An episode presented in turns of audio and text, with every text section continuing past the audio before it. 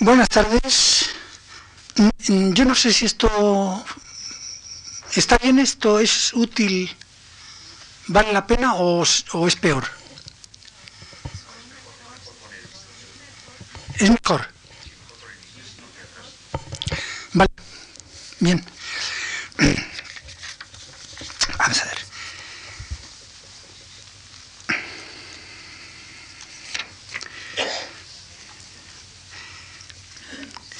Nos ocupamos hoy, dentro de este recorrido por algunos puntos de la sociología de la música, por el problema, eh, los problemas que derivan del historicismo.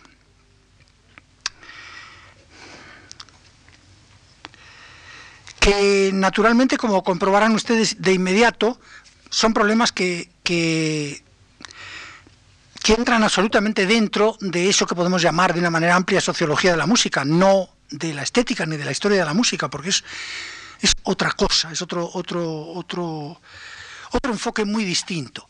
Se trata un poco de cómo una, una, corriente filosófica y un modo de sentir que todos tenemos, no es solo una corriente filosófica que esté en los, en los filósofos, sino algo que corre por el mundo y nos tiene absolutamente impregnados, como es el historicismo, influye de una manera decisiva sobre, eh, sobre la actitud del compositor y del, y del oyente, del que escribe la música y del que la recibe y del que la consume en todos los aspectos. Es decir, eh, es algo que, que, como sabemos todos, está en el mundo flotando desde hace ya muchos años este sentimiento del historicismo y eso hace que el comportamiento del compositor como el comportamiento del oyente y del intérprete y de todo de toda la cadena que puede haber de intermediarios de, productores y de, y de consumidores de música quede afectada por esta por esta por, ese ambiente que está cargado de, digamos de, ese miasma. Dicho sea con todos los respetos mm, la idea esta de, de la intención de, señalar el concepto de historicismo que como ocurre siempre es posterior a la aparición real de los síntomas pues tiene eh, poco más de un siglo. Mm, aparece por primera vez, parece, en 1879, en un texto sobre, sobre Vico, aparece por primera vez el término alemán Historismus, de donde hemos sacado todos el historicismo. Pero lo que no quedaba claro, y no ha estado claro durante, durante mucho tiempo, y a mí me parece que sigue sin estar nada claro, es lo que se puede comprender debajo del concepto de historicismo. Hay un, hay un, librito de Manuel Cruz muy bien hecho y muy, muy preciso, que está lleno de, información, y allí nos cuenta, por ejemplo, que un historiador, Hoysi, dice que se puede entender por historicismo tres cosas diferentes. Por ejemplo, la manera como se lleva a cabo el tratamiento científico de la historia. Bueno, eso digamos es una cuestión epistemológica que a nosotros de momento no nos interesa. Mm, otro, una forma de pensamiento, el historicismo, que es la opuesta al pensamiento sistemático. De manera que para enfocar un trabajo cualquiera eh, podemos, digamos, agarrarlo de dos maneras, o de una manera sistemática o de una manera histórica. Bien, pues el, agarrar un problema de una manera histórica sería mm, comportarse desde el punto de vista del historicismo. O bien, la capacidad, dice este señor, la capacidad, historicismo podría ser también la capacidad para comprender la dimensión histórica de los fenómenos. la conciencia de que todo fenómeno humano tiene un, una inserción en la historia y no podemos, no podemos desgajarla de ahí, desgajar el, comportamiento de la historia.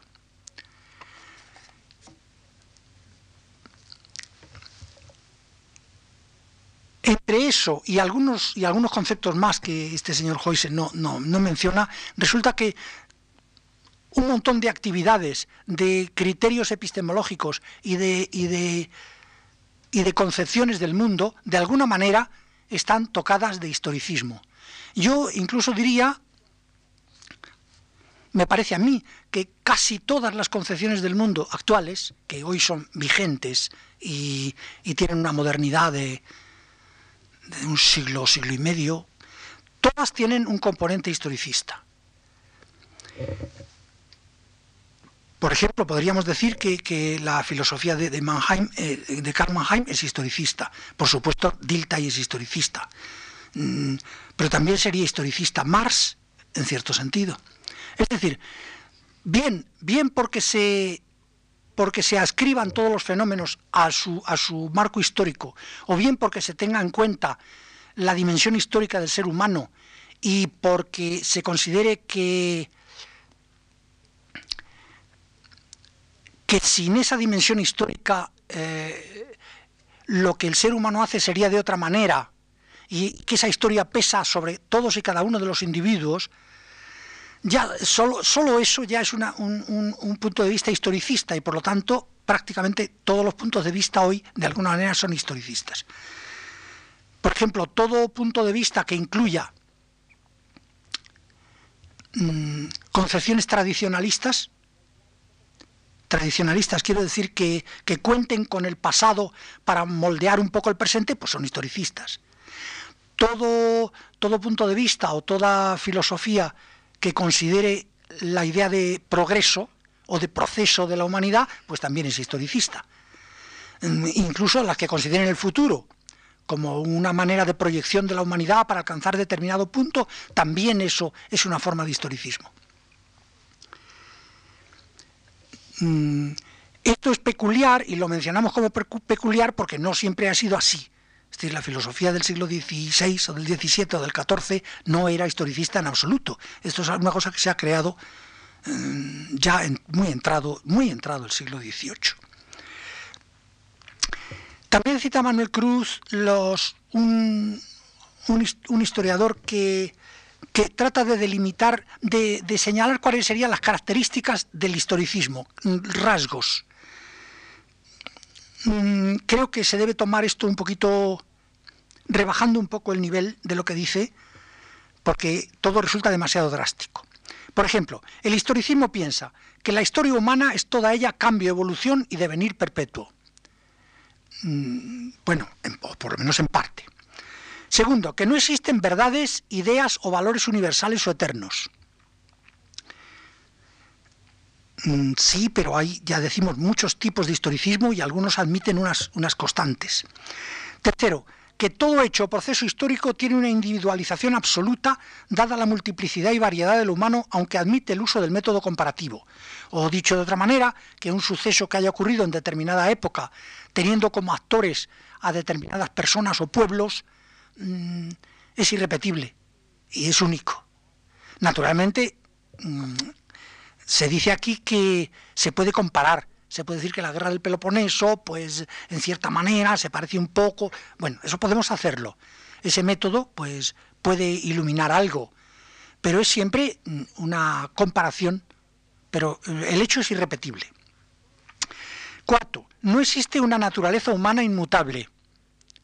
Todo, esto serían rasgos de un historicismo absoluto y en cierta manera mm, podríamos decir inexistente. Sería el ideal absoluto del historicismo. Eh, que no existe una naturaleza humana inmutable. Es decir, que el ser humano hoy es de una manera, el siglo XV fue de otra. Entonces no podemos... Claro, podemos hacer una historia del ser humano, pero contando con que es una infinita variedad. Quinto, el hombre social es un ser histórico. Mm, y el no social también. Es decir, nuestra, nuestra conciencia social es histórica. Los fenómenos psicológicos, sociales, culturales también son históricos. El objeto de la historia es la suma de la existencia. Es decir, la historia es mm, algo así, claro, esto también es excesivo, una especie de yuxtaposición de, de sucesos. Todo juicio lógico vulgar es un juicio histórico.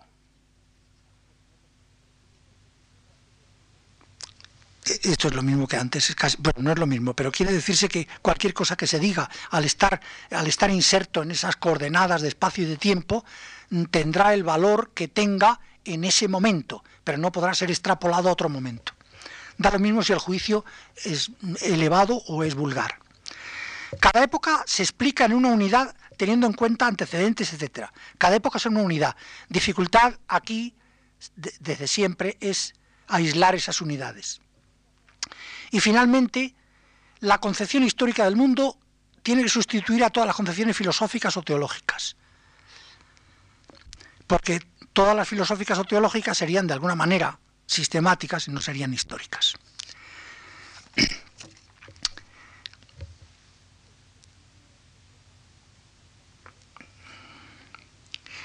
El historicismo este tan, tan, tan violento, y que ya digo es un poco inexistente, separa un poco radicalmente la historia de la naturaleza.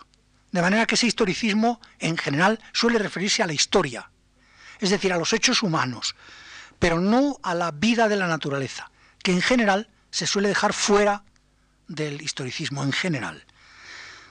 Hay algunos historicistas que, de alguna manera la incluyen, pero en general se divide muy radicalmente. Hay unas, eh, o también desde mm,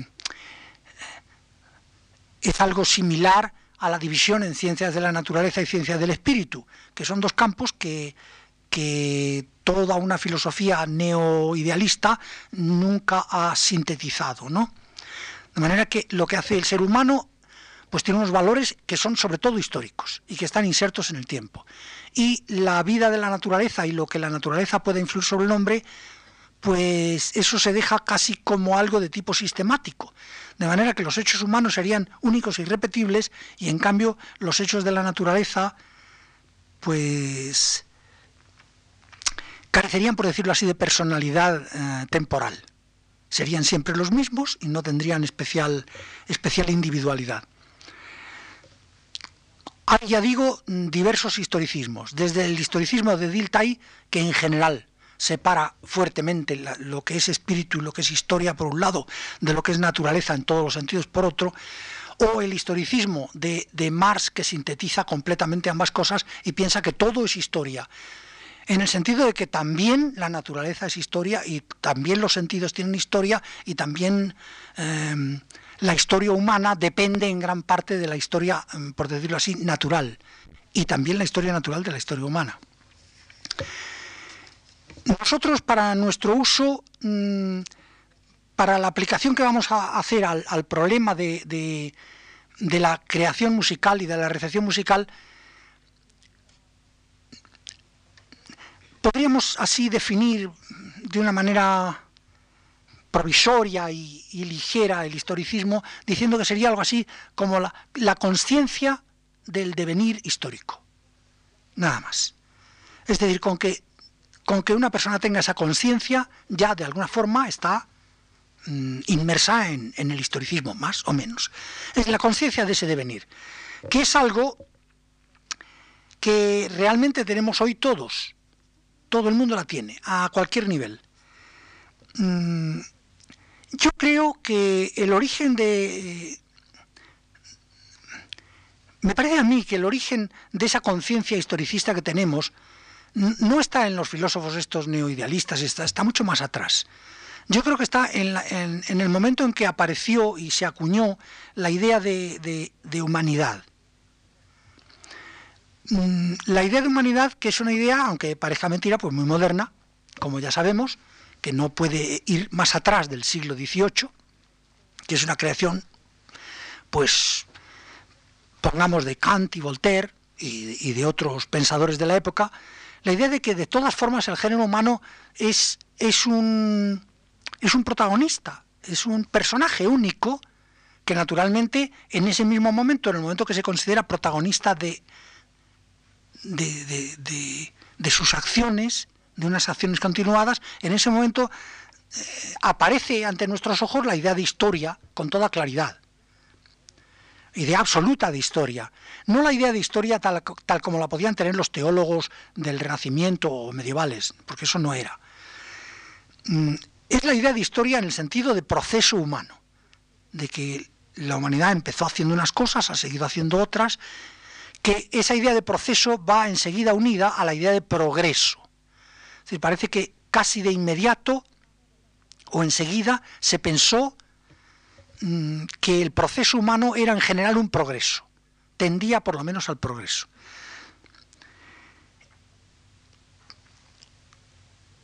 La conciencia histórica eh, que se crea por la idea de que existe una humanidad que es la protagonista de la historia, crea al mismo tiempo pues todo un todo un esquema temporal.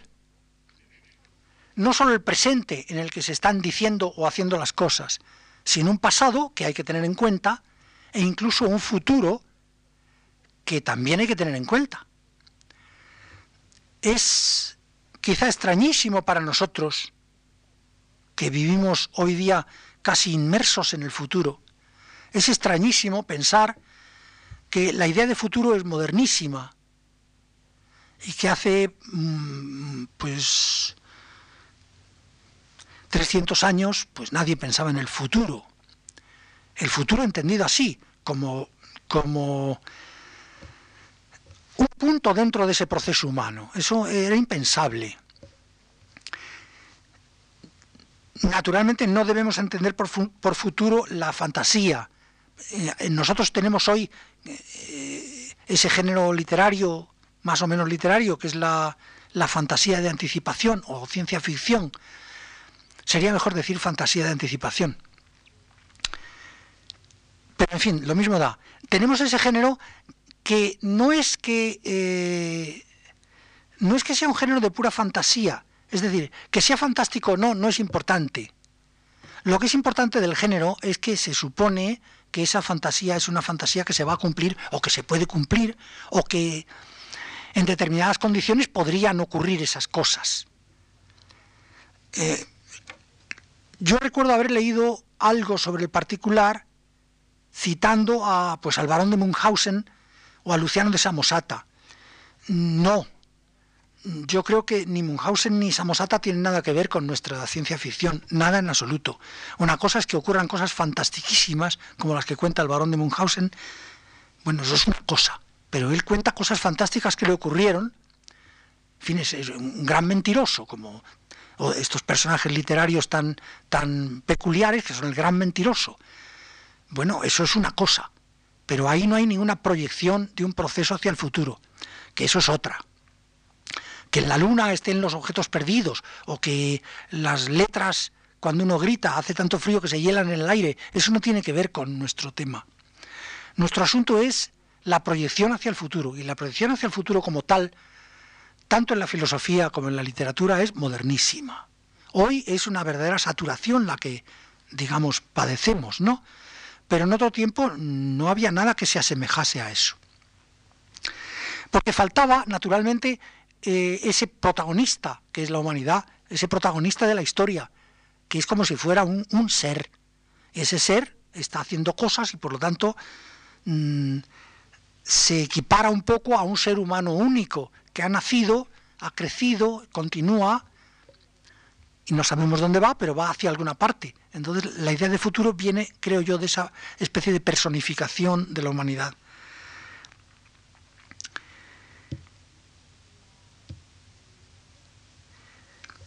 Eh, pensemos que la, idea de futuro es importante, pero, pero lo que verdaderamente lo que verdaderamente ha pesado más en nuestro concepto histórico no es por ahora el futuro, aunque pesa bastante, sino el pasado. Es decir, la idea, la idea cultural que todo el mundo tiene ya, de que no podemos ignorar el pasado, ya lo hemos dicho muchas veces, que, el, intérprete de otro tiempo, el compositor de otro tiempo, nunca se preocupó de los hechos pasados. Un pianista de principios del XIX, pues no, se le ocurría mm, ocuparse de la música de la música del siglo XVII, porque para él la música del siglo XVII sencillamente no existía y fin, no había más que decir. Eh, existía el presente, y el presente que podía ir un par de generaciones atrás, pero no más. Nosotros, en cambio, mm, por esta, por esta preocupación por, por, poseer toda la historia del hombre o de la humanidad, nos vemos obligados, en cierta manera, a reconquistar todo el pasado. Pensemos que hay miles de personas en el mundo, y quizá podría decirse millones, quizá, dedicadas a eso, a recuperar el pasado, a explicar lo que pasó el siglo anterior y lo que pasó el siglo XV y lo que pasó en la Edad Media sistemáticamente, y a estudiar aquello y a descifrarlo, y a ponerlo otra vez en, en, condiciones de ser utilizado, gustado, manejado, manipulado por el, habitante actual de la Tierra. Es decir, que es una lucha tremenda para evitar que, eh, que el pasado se convierta en una especie de agujero negro en una especie de caverna oscura, y lo que se hace es arañar y arañar allí en el interior para ir cada vez más atrás, y ir no solo ya, no pensar que, como podía pensarse hace pocos siglos, que la Edad Media era algo ya casi mítico y que Grecia y Roma eran legendarias. No, mucho más atrás. Ir a, a, la prehistoria y mucho más atrás y a los orígenes del hombre y cada vez más y cada vez manejando cifras que desde luego se nos hacen por lo menos para mí, se nos hacen inasequibles. Nos dicen que, que tal acontecimiento tuvo lugar hace 14 eh, millones de años, las cifras son un poco inasequibles, pero, pero el hecho es que se busca constantemente, se hurga para hacer luz en ese pasado, cada vez más. Algo quizá parecido, pero que no sé si, si viene del mismo origen o ha sido siempre así, yo no lo sé, a la preocupación que tenemos algunas personas, yo la tengo y sé que otras gentes también la tienen, de tratar de recordar todo lo que podemos de nuestra infancia, a ver hasta dónde podemos llegar. Es yo lo primero que me acuerdo es de una casa que estaba allí, tenía el suelo como así como rojo, y, uno está ahí, ¿qué más? A ver si puedo acordarme de algo más. Y está arañando en aquella oscuridad a ver hasta dónde puede uno llegar. Pues algo muy parecido es el sentimiento que tiene hoy la humanidad de, encontrar los orígenes, unos orígenes que naturalmente, digamos, de una manera absoluta y estricta no podremos encontrar nunca. Siempre habrá un más atrás, pero, pero ese esfuerzo desesperado por arañar y echar unos centímetros o milímetros más de luz, o unos millones de años más de luz atrás, eso se refleja en la, en la, en la vida cultural como una necesidad de disponer de toda la cultura y el arte y el pensamiento, no, no de siglos, sino de milenios. Es decir, que podamos contar, como se cuenta hoy, en una historia de la pintura, donde mm, nos aparecen los primeros capítulos, naturalmente, pues las cuevas de Altamira, por ejemplo, como cosa la mar de natural, de contar con eso y suponer que todo el mundo tiene que saberlo, o bueno, por lo menos tener idea de que aquello existió y de que los hombres de Neandertal pintaban y, y de que hay restos muy antiguos y de que el arte es algo antiquísimo y de que en la Edad Media se hacían determinadas cosas y todo eso, mm, eh, ya digo, eh, trasladado a nuestro mundo de hoy y puesto en bandeja, por decirlo así.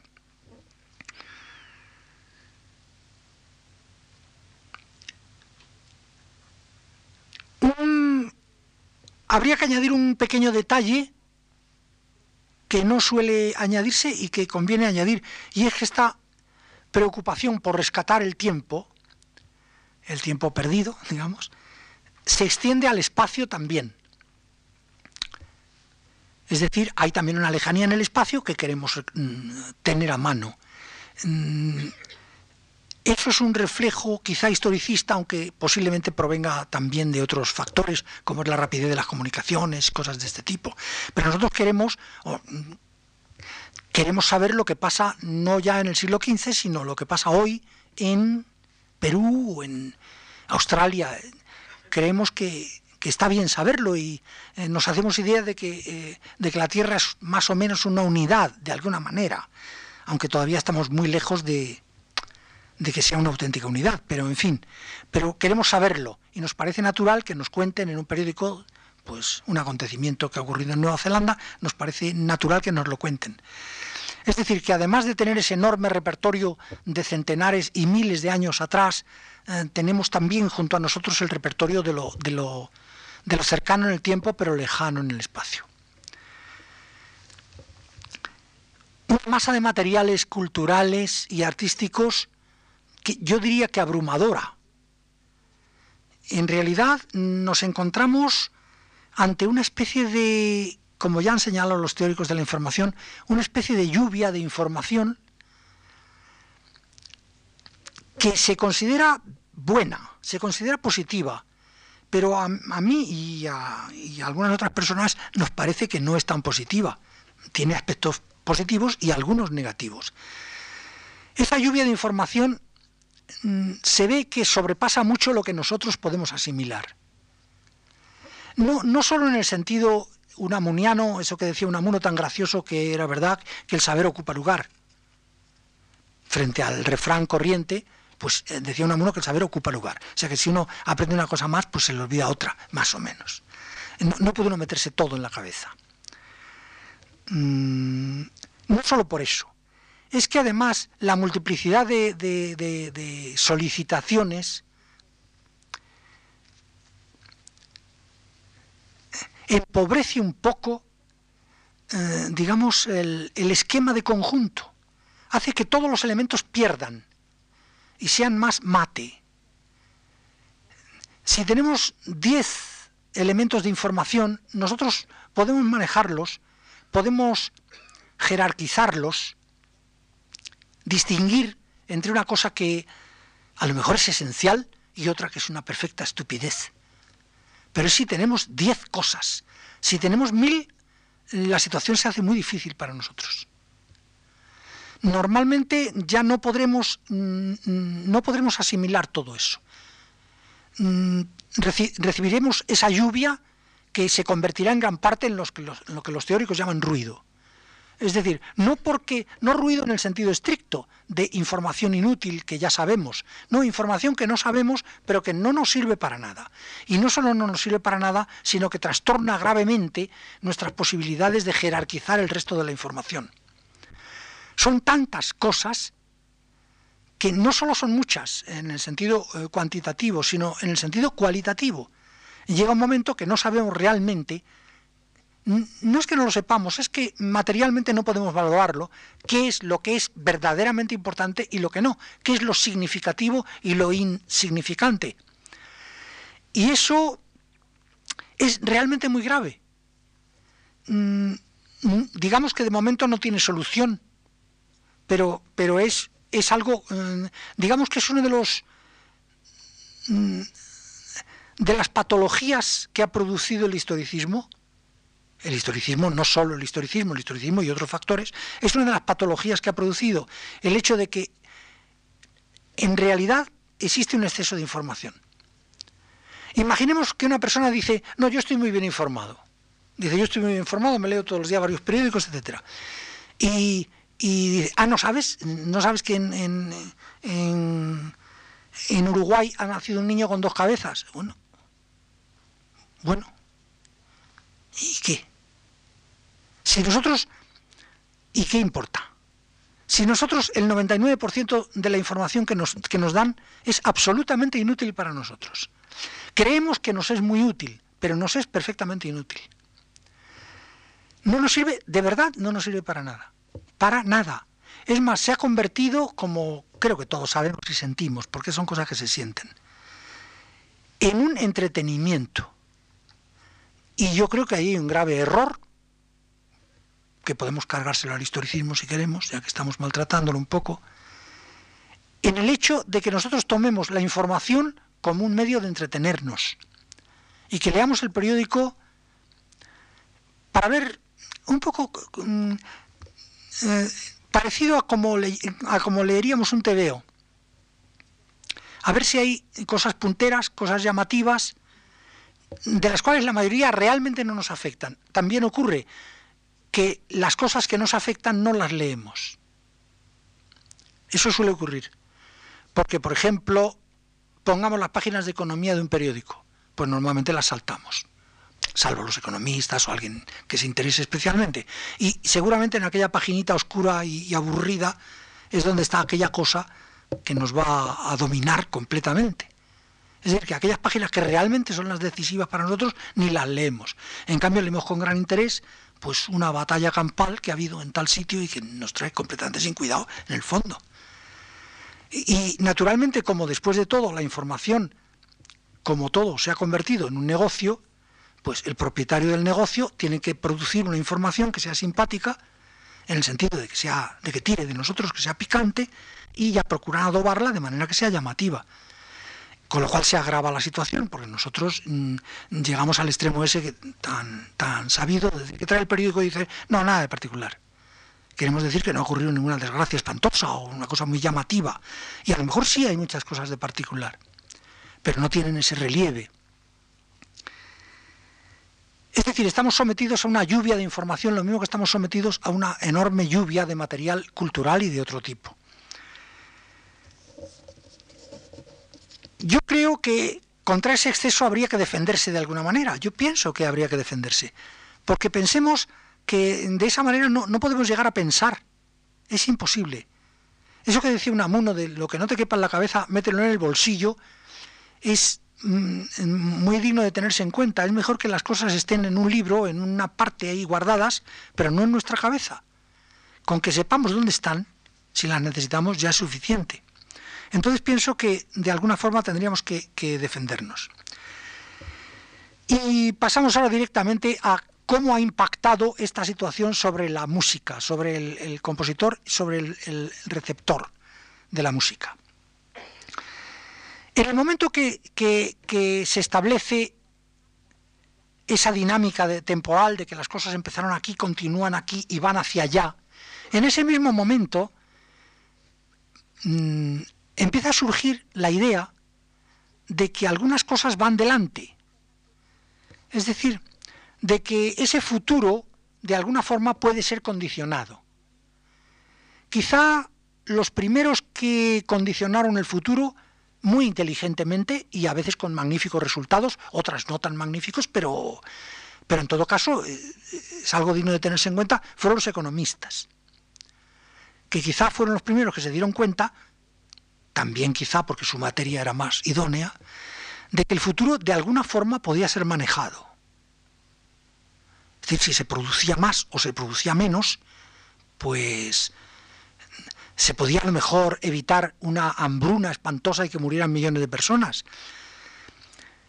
Los economistas fueron los primeros, después han ido los demás, pero el arte en este aspecto ha sido, digamos, muy tardío, también justamente no, no, no se trataba de ninguna necesidad vital, sino más bien de un espejismo, creo yo. El arte ha sido más tardío en pensarlo, pero ha terminado pensándolo. Que el futuro de alguna manera se puede no solo calcular, sino además en parte determinar. Y que hay, por decirlo así, un futuro bueno y positivo y otro negativo y malo que hay que evitar. Que es lo que ha pensado en gran parte la economía, ya digo que con muy buenos resultados a veces. Se ha supuesto que, por lo tanto, había personas que eran capaces de ver un poco el futuro, de darse cuenta dónde estábamos, y otras que no. Y de ahí ha surgido ese concepto pintoresco de la vanguardia. La vanguardia, digamos, son los, diría tarde, los, los pioneros. Es decir, unas personas que han ido delante, que se han dado cuenta que había que ir delante y que iban por el camino justo o por lo menos por un camino que podría ser fructífero, al menos. Mientras que otras personas, rezagadas, no se han dado cuenta y entonces quedan atrás. Incluso pueden estorbar la buena marcha de la historia de ese proceso. Esa idea de vanguardia eh, mm, es muy, muy brillante y muy atractiva. Y yo creo que sobre todo atractiva, sobre todo especialmente para los creadores. Muy, muy atractiva. El, compositor se ha encontrado que podía mirar para atrás y ver siglos de música. Y además tenerla, tenerla en la mano, vamos. Saber lo que se había hecho durante bastantes siglos. Y entonces encontrarse él en un punto desde el cual mm, toda aquella historia era bastante panorámica.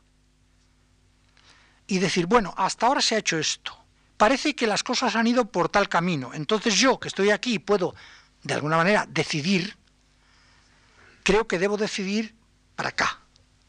Claro, esto es algo verdaderamente prometeico. Es una especie de trabajo no ya económico, sino más bien político. eh, político en el sentido más, más, más eh, grandilocuente, ya es una especie de conducción de las cosas, es llevar, voy a llevar la música, el arte por aquí, que es el sitio donde parece que se debe ir. Entonces, algo muy atractivo, algo en, eh, algo donde los, artistas, han, por decirlo así, han, han picado, ¿no? Pero es una cosa tan atractiva. Aquí es donde, donde entra la, lo que podemos llamar la, tiranía de la vanguardia. Eh, quizá el primer sociólogo de la música que trató el tema y lo trató profundamente y lo trató con, mucha inteligencia, aunque también con una pasión desbordada, fue Teodor Adorno. Y entonces él eh, por los años 30, ya, aquí tengo un texto del año 38, cuando era muy joven Adorno, ya él mm, concibe claramente la idea de una vanguardia y de una retaguardia, de una vanguardia que es justa, que va hacia donde hay que ir, y de una retaguardia que está falseando, por decir así, la historia, eh, poniendo obstáculos a la buena marcha del progreso. Así, por ejemplo, Adorno agrede violentamente a los compositores que considera que no son vanguardistas. Por ejemplo, a Sibelius. Ya uno de los primeros trabajos de Adorno fue un ataque, digamos, exasperado contra Sibelius.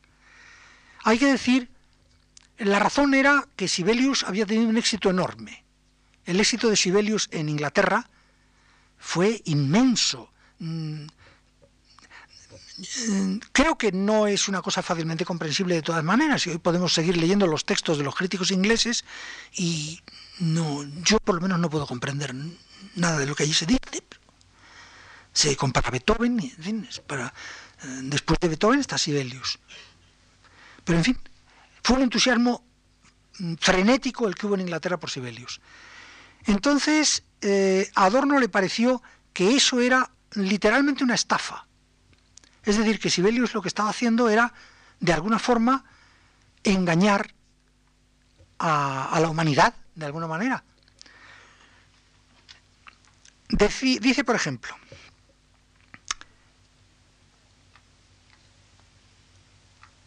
en las resistencias contra la nueva música avanzada, es decir, la Escuela de Viena, en el odio maligno con que se la difama, resuena no sólo la tradicional y general aversión contra lo nuevo, sino el presentimiento específico de que los viejos medios no bastan ya. Mm, Adorno, mm, metido completamente en, en esta especie de dinámica historicista, piensa que la escuela de Viena, que la música más avanzada del momento, no solo está haciendo algo nuevo, sino que además está con su actitud y con su música destruyendo literalmente todas las posibilidades de la música tradicional. Y eso, piensa Adorno, horroriza al burgués.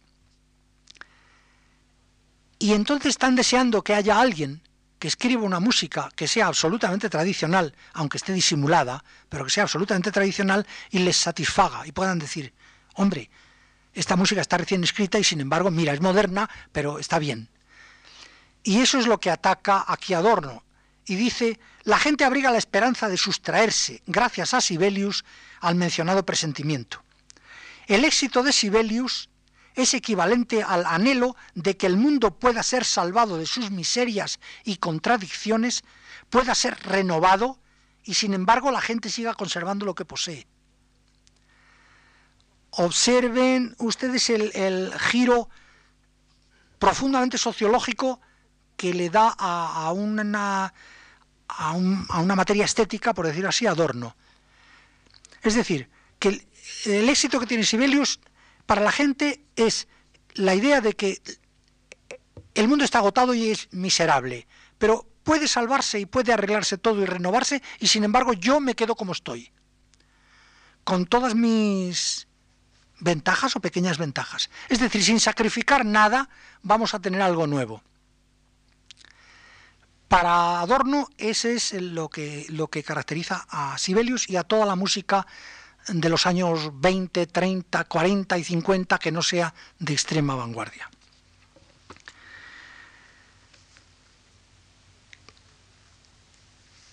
En manos de, en manos de, de los compositores, la vanguardia se convirtió en los años 50, 60 en un arma, claro. Mm. En un arma ética porque aquí, en este giro sociológico de Adorno, hay una clara llamada a la ética. Él dice aquí palabras como odio maligno, difamación, aversión, eh, traición, cosas de este tipo. Es decir, que se hace un giro ético, de manera que la vanguardia no sólo acierta estéticamente con la historia, que casi sería lo de menos. Lo demás es que la vanguardia es el bien, puesto que está en el camino recto de la historia, mientras que los rezagados, los burgueses, la retaguardia son evidentemente el mal. Es decir, este giro ético que produce Adorno y que mm, tiene una eclosión mayor aún después de la guerra, en los años ya en los años 50, pues se convirtió en un verdadero arma para los compositores y además en un, en un, en, un cisma, porque naturalmente los compositores se dividieron en compositores vanguardistas, es decir, honrados, y compositores no vanguardistas y por tanto traidores a la, historia. Esta situación se hizo muy patológica y, yo recuerdo que naturalmente, aparte de que hoy, mm, como las cosas han cambiado, puede eso tomarse sin acritud, pero entonces era una cosa muy grave, era, era que se jugaba uno la vida real, literalmente, no la vida de morirse, pero sí la vida artística, porque era importante ser de vanguardia o no ser de vanguardia, o adoptar una actitud u otra, o escribir una música atonal o tonal. Eran cosas realmente muy importantes, más en cierta manera que los propios resultados concretos que se obtenían. Mm, yo ya he contado muchas veces, pero lo puedo contar otra vez porque es muy breve, que cuando un compositor presentaba una obra o la comentaba con otros colegas, la primera pregunta que le hacían siempre, en los años 60, es ¿cuándo has escrito esta obra? La fecha era lo esencial, no la obra, la fecha. ¿Por qué? ¿Por qué? Porque si la obra era de hacía un año, tenía que tener determinadas características, mientras que si era del mes pasado, tenía que tener otras. Es decir, se produjo una especie de aceleración, de manera que el proceso de la historia se veía como Salomón veía crecer la hierba, nosotros en los años 60 veíamos pasar la historia. Y veíamos que estaba aquí y ahora pasaba aquí y ahora aquí. Entonces, si uno había escrito una obra de determinada estética en este momento ya se había retrasado. Podía haber retrasos de un año y hasta de menos, retrasos de meses. Había que correr para no perder el tren aquel frenético de la historia.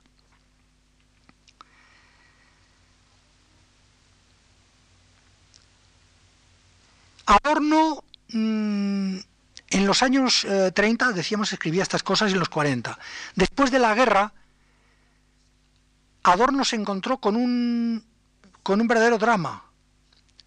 Y es que naturalmente la música que él quería, la música que él adoraba, sobre todo Alban Berg, pues naturalmente ya se había terminado, ya había, había otras gentes, Alban Berg había muerto, Schoenberg murió poco después, el 51, y Weber un poco antes, y había otras gentes jóvenes, otras gentes jóvenes que hacían otra música. Entonces esto para Adorno mm, fue una cosa angustiosa, porque Adorno mm, eh, sostenía la idea, y además sostenida con, sutileza, como todo lo que él hacía, de que mm, la, creación de la Escuela de Viena era una especie de, de asunción absoluta de todos los valores musicales, una puesta de manifiesto de que aquel lenguaje estaba exhausto y que aquella era su última aparición en la tierra. Ya no había más lenguaje, ya no había más música. Una cosa verdaderamente, verdaderamente terrorífica, esto escrito por los años 37, 38, era una cosa angustiosa, porque además era un poco la, supongo, que era un poco la sensación que experimentaban entonces los oyentes cuando escuchaban una obra de una obra serial, que aquello era el final de la música, que ya no se podía ir más allá que aquello era una especie de final apocalíptico. Algo parecido, de todas maneras, habían experimentado a final de siglo con la música de Wagner. Eso se refleja bien en, Spengler. Pero esta vez, además, eh, había como razones técnicas más finas, porque las razones de Spengler son todas así muy metafóricas y ornamentales, pero las cosas que dice Adorno son muy penetrantes. Y en algún sentido Adorno tenía razón. Es decir, él había pensado, la música va por este camino, ha llegado aquí, aquí, aquí, y ya no puede seguir. Ha llegado al final, digamos a la epifanía postrera.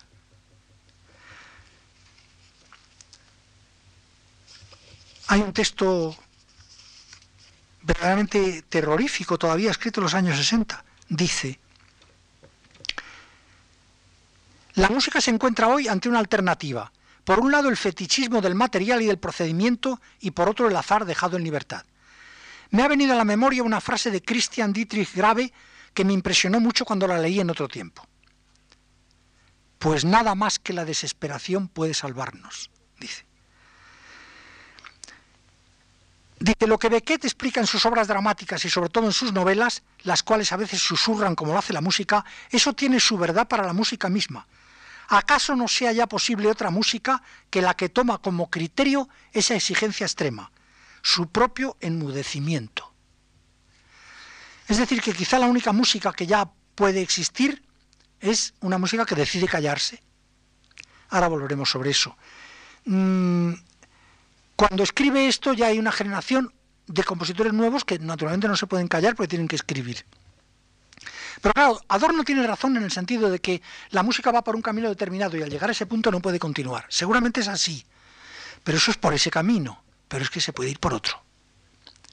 Eh, quizá el historicismo un poco frenético de Adorno le llevó a esa especie de callejón sin salida. Yo mm, solo he visto una vez a Adorno y le vi mm, completamente desconcertado por estos años en Darmstadt, porque él, en cierta manera, no quería que existieran más compositores. Él veía así unos compositores nuevos y él no quería, porque él pensaba que la música había llegado al final con, con, Schoenberg y con Webern y no tenía que seguir. Es terrible esta situación. Supongo que Spengler pensaría algo parecido después, antes, unos años antes.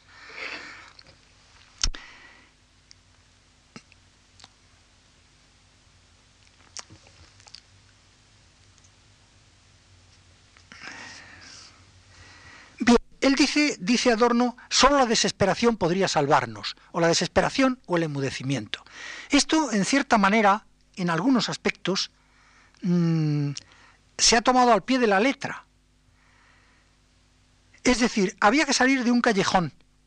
Y, como tenemos todos imbuida la idea historicista, mm, no, no podíamos quitarnos de encima todo lo que había detrás, y teníamos que hacer una cosa, o bien que continuara la tradición, o bien que se enfrentara a la tradición, que más o menos viene a ser, de alguna manera, lo mismo en el sentido de que se aceptar aquello o rechazarlo, que es colocarse dentro del sistema. Y entonces, eh, de ahí ha surgido las ideas de hacer algo que va más allá de la vanguardia. Eso ya empezó a aparecer en los años 60.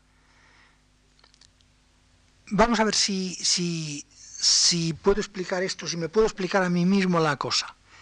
Mm, se consideró que había Alban Berg, Schoenberg, Webern en ese orden.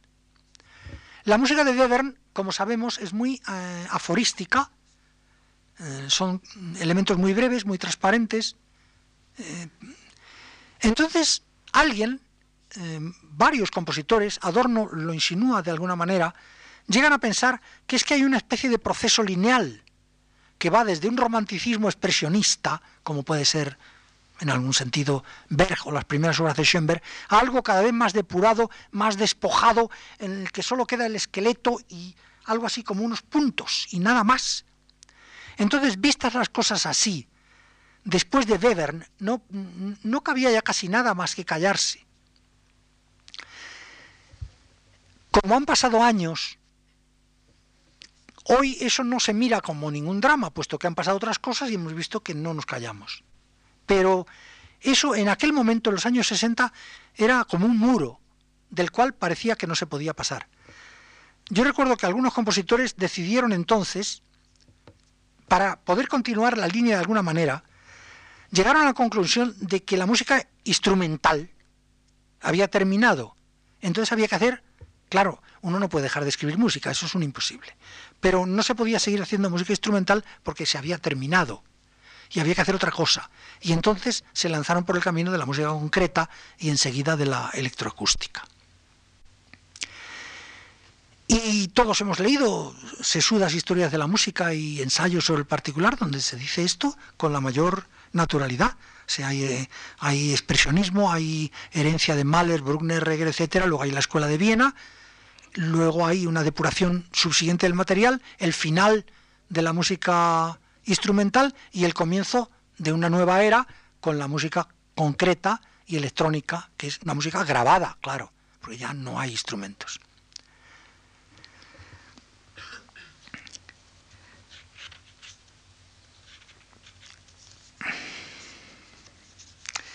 Porque había que hacer algo difícil y raro, ¿no?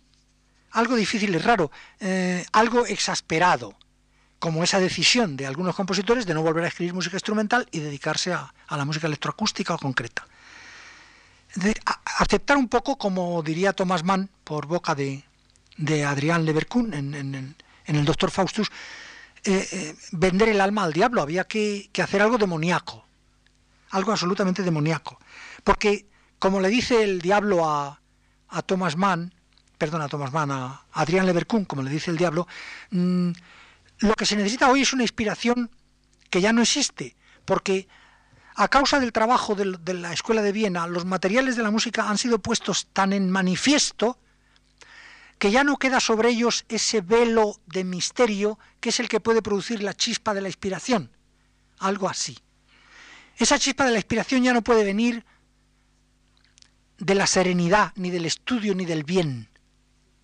Tiene que venir del demonio. Sería cosa de tipo diabólico.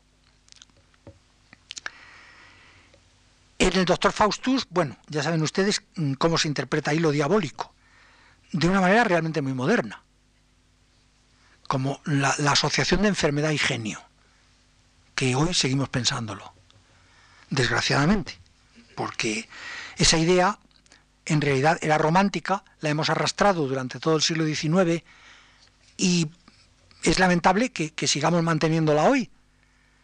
Mm, eh, en los años del romanticismo, mm, la enfermedad era la tuberculosis sobre todo, pero yo creo que, no lo creo, es, verdad, los, los, interesados creían en ello ciegamente, es decir, creían que la enfermedad y el genio estaban de la mano y que la gente que moría enferma a los 30 años pues estaba tocada del genio, etcétera, y se creía ciertamente de verdad se creía eso.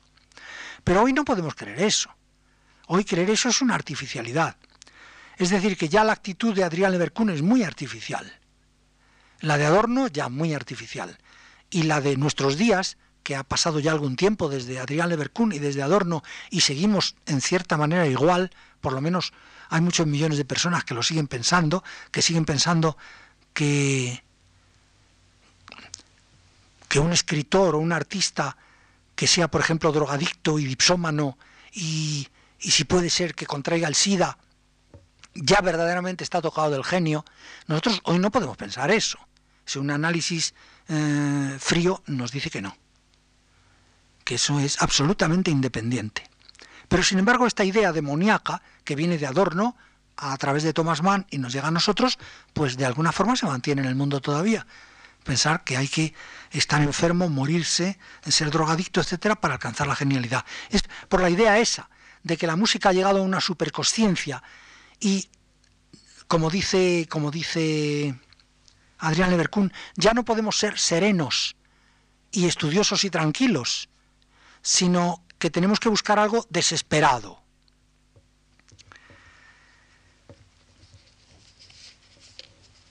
Entre paréntesis, el ejemplo que pone Adorno de Beckett es erróneo.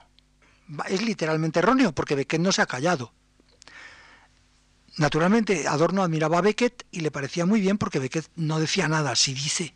Las novelas de Beckett son larguísimas. Es decir, Beckett habla. De que no pasa nada, sí pasa. Él escribirá que no pasa nada, pero lo escribe. Es decir, eso no es el silencio. El silencio sería callarse. El silencio sería no escribir música. Eso no es el silencio, es una afectación de silencio. Sería algo parecido a la persona que en un banquete se levanta y dice que él no es orador y que él no va a hablar y que para qué va a hablar, que no va a decir más que la gracia porque realmente aquí no hay nada que decir y en un momento y si está una hora hablando. Pues algo parecido. Siguen hablando. Es decir, el que se calla sigue hablando. Eso es una especie de entusiasmo desaforado por parte de Adorno.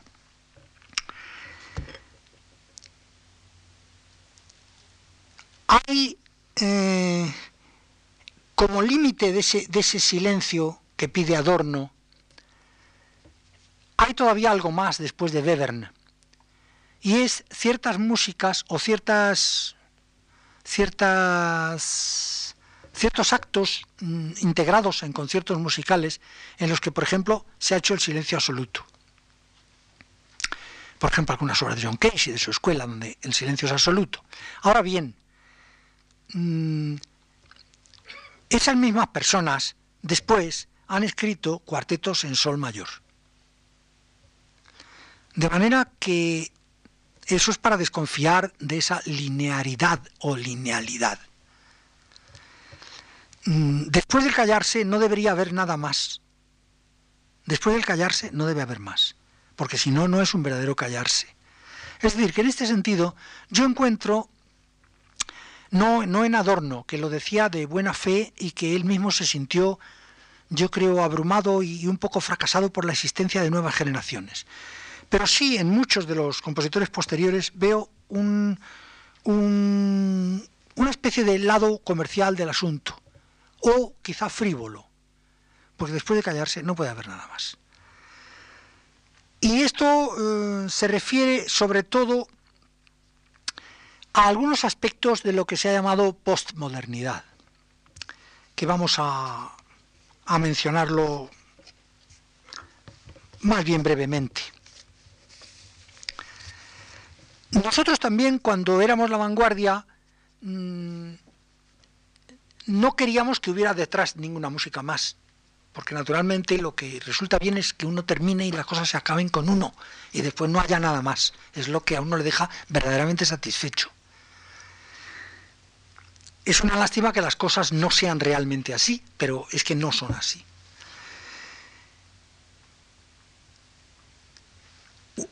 Cuando los compositores que son más jóvenes que nosotros, que los de mi generación, nos increpan, entonces llega un momento que nos damos cuenta que la vanguardia no somos nosotros, que la vanguardia es otra generación que ha venido después. Y Y esa generación tiene también necesidad de ser vanguardia, porque eh, durante mucho tiempo seguirán existiendo las vanguardias a causa de, esa crispación historicista, es decir, los que van delante, los listos, los buenos, etc.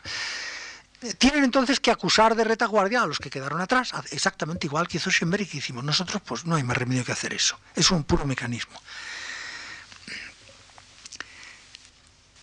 Y vamos a decir algo sobre, sobre esa posmodernidad y con eso terminamos. Eh, la vanguardia se cansa.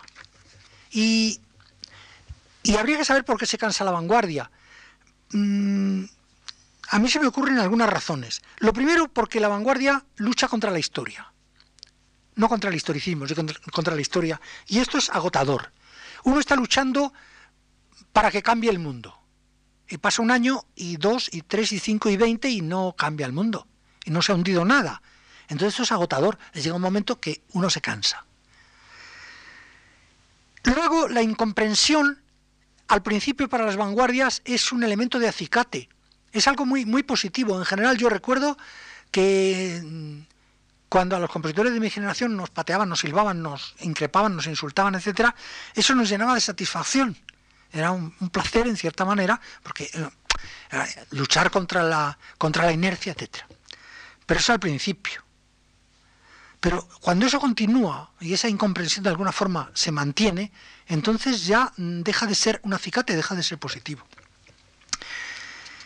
Mm, luego también ocurrió que la vanguardia, mm, como todas las vanguardias, como todas las novedades, se hacen también sobre la base de la destrucción.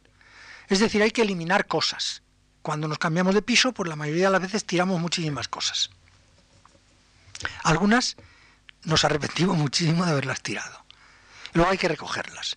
Las hemos tirado y hay que ir a la basura donde sea otra vez a por ellas, si podemos, porque muchas de esas cosas que nosotros habíamos arrojado por la ventana, pues eran necesarias. Y luego mm, viene esto que decíamos, el hecho de que aparece una nueva vanguardia. Llega una nueva generación y entonces, mm, ¿qué se hace? Si el presente ya no es de esa vanguardia, sino de otra, entonces uno queda instalado, según ese historicismo que uno mismo ha manejado, queda uno en el pasado. Es decir, este es un poco el error de toda la juventud, de todo lo que es juventud. Decir que es viejo todo lo que no tiene 20 años o 15 o 18 o lo que sean. Que está muy bien en el momento que se dice, pero esa persona al cabo de 5 años, de 10, se encuentra que por culpa suya, es decir, por haber incidido tanto en ese sentido exasperado del proceso, se encuentra que lo colocan detrás y no puede hacer nada, porque han llegado otras personas que tienen esos años que él tenía ah, y personas a las que les corresponde en ese momento decir que ellos son los protagonistas y colocan a esa persona en el pasado, quiera o no. Es decir, que el, el historicismo este tiene sus inconvenientes muy graves para los que lo manejan.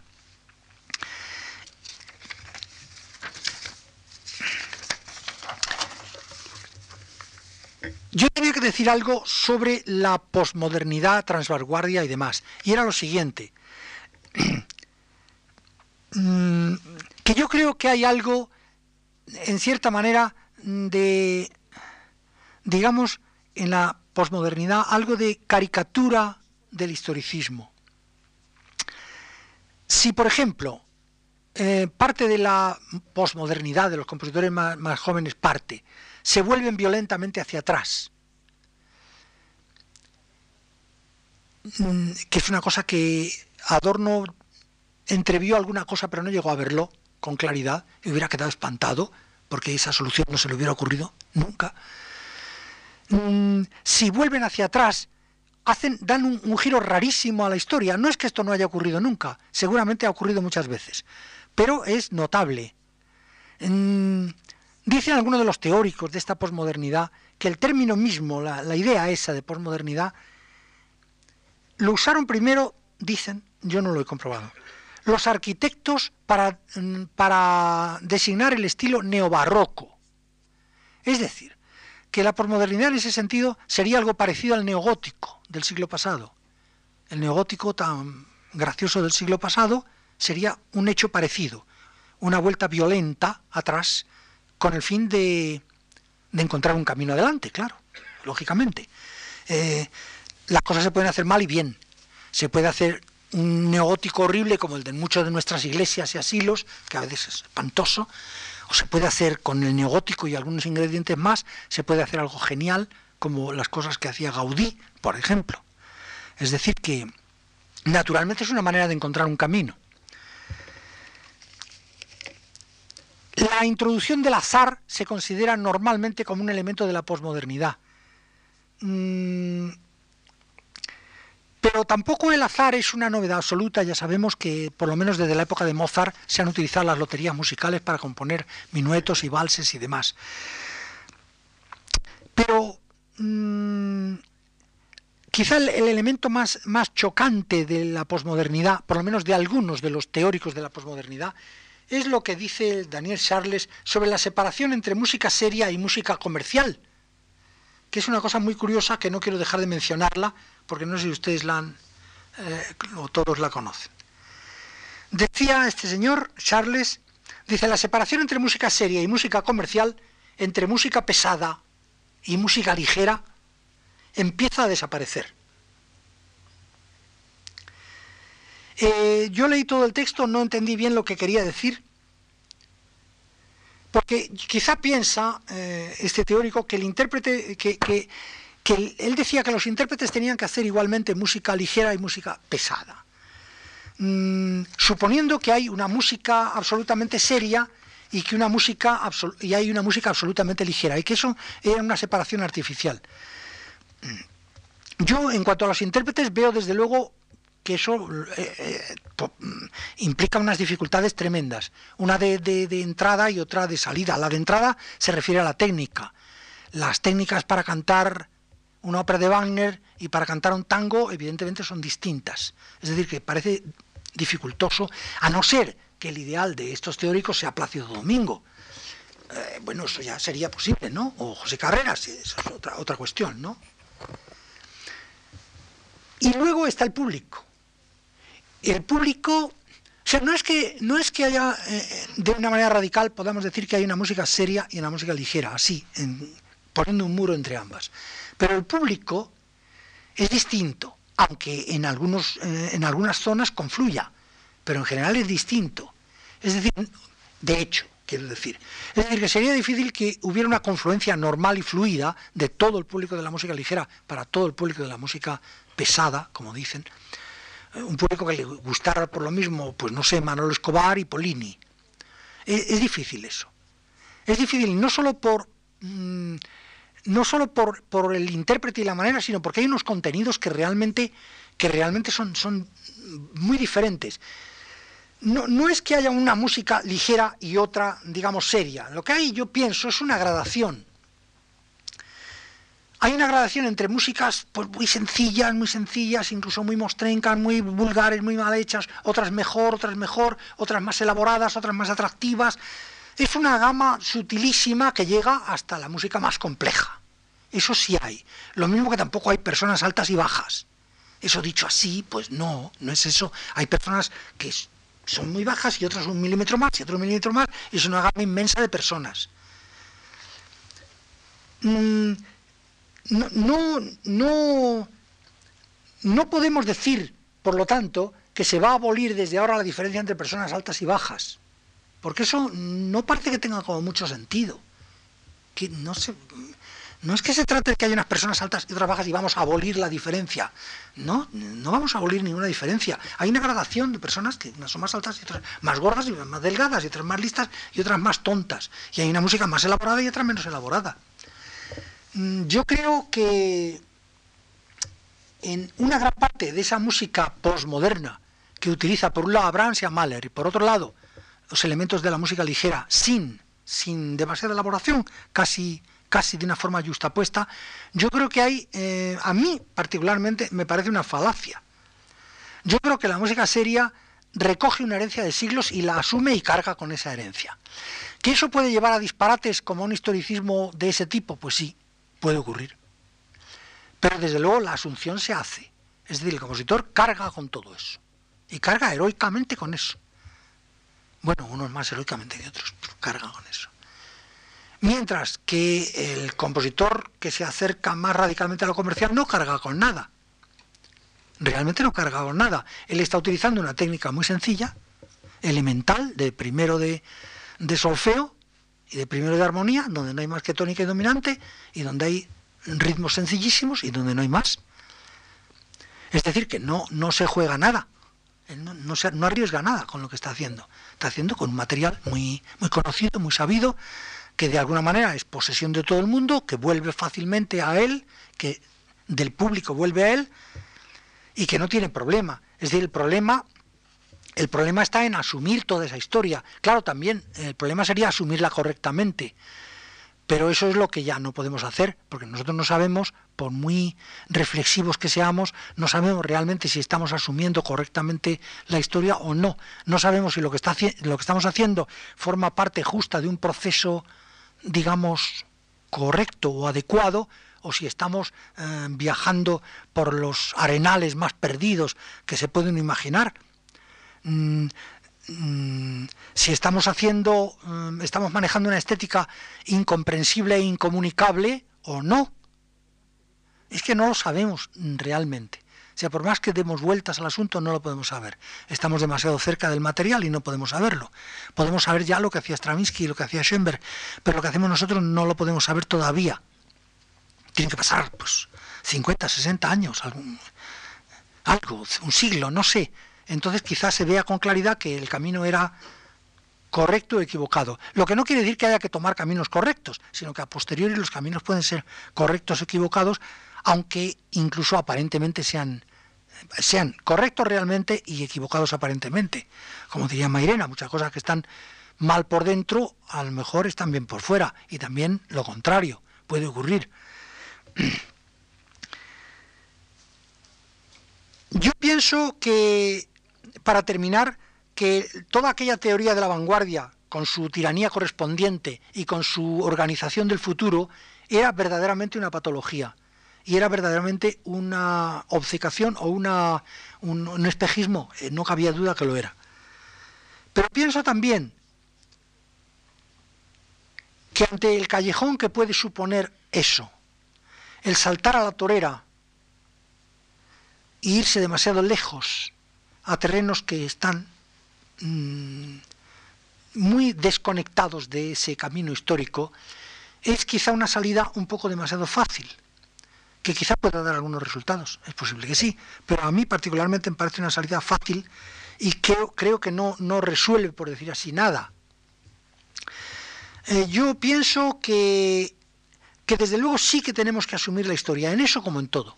Nosotros tenemos que cargar con la historia, porque sí, ya no podemos quitárnosla de encima. Es posible que dentro de siglos mm, haya un verdadero vuelco y lleguemos a otro punto humano. Pero ahora mismo no podemos dejar de tener la historia encima de nosotros. Lo que sí creo es que tenemos que interpretarla rectamente, no para acertar, pero sí para colocarnos, por lo menos en lo que tenemos detrás, a colocarnos de una manera correcta. Mm, que luego lo que hagamos sea incorrecto, pues es muy posible. Y que sea equivocado, pues es facilísimo. Pero mmm, creo que no debemos de irnos por los cerros de Úbeda. Eso es, es lo que pienso. Es decir, que en algún, en, nosotros tenemos que aprovechar el historicismo. Esto ha sido un gran hallazgo. Mm, saber que de alguna forma formamos una enorme familia que tenemos una historia única. No solo nosotros, sino los habitantes de Bali y los de la Patagonia y todos. Tenemos una historia única, de alguna manera. Y además que eso ha de reflejarse, espero, que se refleje en una especie de, de aumento de la fraternidad humana que eso todavía no se ha visto, pero quizás se vea alguna vez. Es decir, tenemos una historia única. Y por lo tanto está bien que conozcamos la historia en el tiempo y en el espacio. Pero lo que debemos de cuidarnos es de que esa lluvia de materiales, esa lluvia de información, cree lo que yo llamo esa cultura de supermercado, donde tenemos todo a mano y todo por igual. Y da lo mismo esto que esto, que esto, que esto. ¿Lo podemos coger? No. No, yo creo que no. Debemos mantener, pienso yo, debemos mantener un sentido de la jerarquía hay unas cosas que son más importantes que otras y unas cosas más valederas que otras. Nosotros no podemos mm, dar por igual todas las noticias horrendas que trae un periódico, valorarlas igual, porque unas nos van a costar la vida y otras van a ser indiferentes. Entonces hacemos muy mal si las valoramos todas por el estilo. Y esa cultura del supermercado puede ser horrenda. Hay compositores que la, que la, que la ejercitan. Y dicen, voy a escribir ahora música dodecafónica y ahora voy a escribir música de este estilo, y ahora música del otro. Pero ¿cómo es posible que nadie pueda escribir música de un estilo o de otro estilo? Para, eso para mí es incomprensible. Es que esa persona realmente no, no, no, no ha comprendido todo lo que tiene detrás. Está jugando un poco, en el peor sentido de la palabra, no en el sentido schilleriano.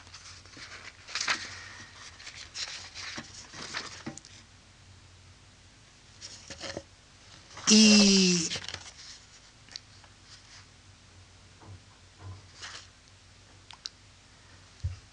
Nada más.